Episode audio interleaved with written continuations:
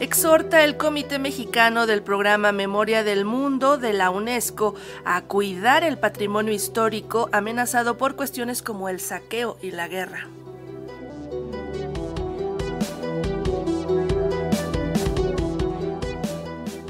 Con un llamado para estar alerta del cuidado del patrimonio histórico ante el saqueo, tráfico ilegal, destrucción y falta de fondos, ayer se entregaron los reconocimientos a los 11 registros que en el 2021 quedaron inscritos en el Registro Nacional de Memoria del Mundo México.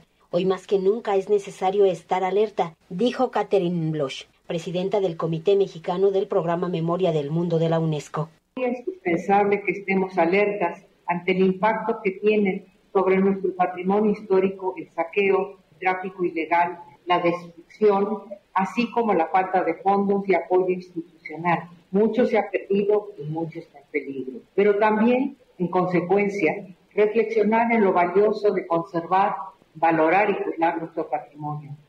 Fondos documentales, acervos sonoros y fotográficos como el legado sonoro de Álvaro Galvez y Fuentes que resguarda la Fonoteca Nacional, el fondo de la antigua Academia de San Carlos de la Facultad de Arquitectura, el archivo fotográfico de Mariana Jampolsky de la Universidad Iberoamericana son parte de los 11 registros nacionales 2021. Ayer, durante la ceremonia de reconocimiento, Catherine Bloch recordó cómo se perdió patrimonio histórico durante la Guerra de los Balcanes y dijo que el conflicto en Ucrania permite observar la fragilidad del patrimonio. La guerra en Ucrania y la violencia general actual nos permiten lamentablemente constatar la continua fragilidad del patrimonio documental a nivel mundial. Es indispensable entonces sensibilizar a jóvenes y viejos sobre la necesidad de la conservación de dicho patrimonio. El registro de memoria del mundo es fundamental para ayudarnos a explicar su importancia, para valorarla y buscar siempre protegerla. El patrimonio documental mundial es de todos y debe ser conservado por todos y accesible a todos.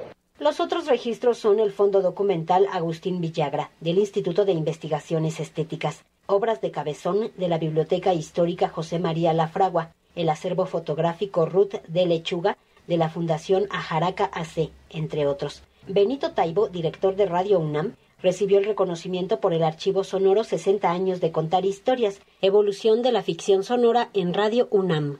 Tenemos un acervo francamente impresionante. somos el, archivo sonoro, me parece más importante, que recupera las voces de todos aquellos durante 80, bueno, no tenemos desde hace 85, pero casi 85 años de vida de Radio UNAM y todo ah, aquello en lo que la universidad se ha visto ah, inscrita durante todos estos años. Somos una suerte de memoria sonora de la universidad y eh, con este reconocimiento de memoria del mundo UNESCO ah, nos comprometemos a, seguir conservando eh, nuestro patrimonio sonoro de la mejor manera posible. Para Radio Educación, Verónica Romero.